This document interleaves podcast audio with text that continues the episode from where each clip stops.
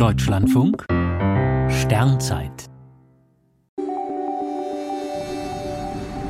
10. Januar, der etwa 100 Milliardste Neumond.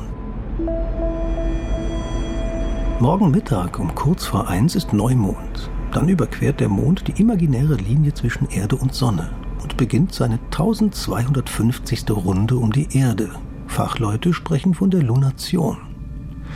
Diese Zahl bezieht sich aber nur auf die Umläufe des Mondes seit der Neumondstellung im Januar 1923. Diesen Neumond hatte der US-Mathematiker Ernest Brown willkürlich als Nullpunkt seiner nummerierten Lunationen ausgewählt. Den Astronominnen und Astronomen erleichtern diese Nummern das Berechnen der Mondbahn, ansonsten haben sie keinerlei Bedeutung. Natürlich ist die Zahl der tatsächlichen Umläufe des Mondes um die Erde viel, viel höher. Unseren Mond gibt es seit fast viereinhalb Milliarden Jahren. Anfangs war er der Erde deutlich näher und ist viel schneller um sie herum gerast. Dem morgigen Neumond dürften also schon etwa 100 Milliarden Neumonde vorausgegangen sein und nicht erst knapp 1250, wie es die Lunationsnummer nahelegt.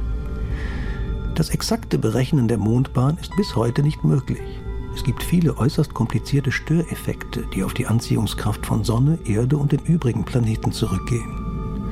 Zudem spielt eine große Rolle, dass alle Bahnen elliptisch und gegeneinander geneigt sind. Der Mond läuft um die Erde, während viele unsichtbare Kräfte an ihm zerren und seine Bahn verändern.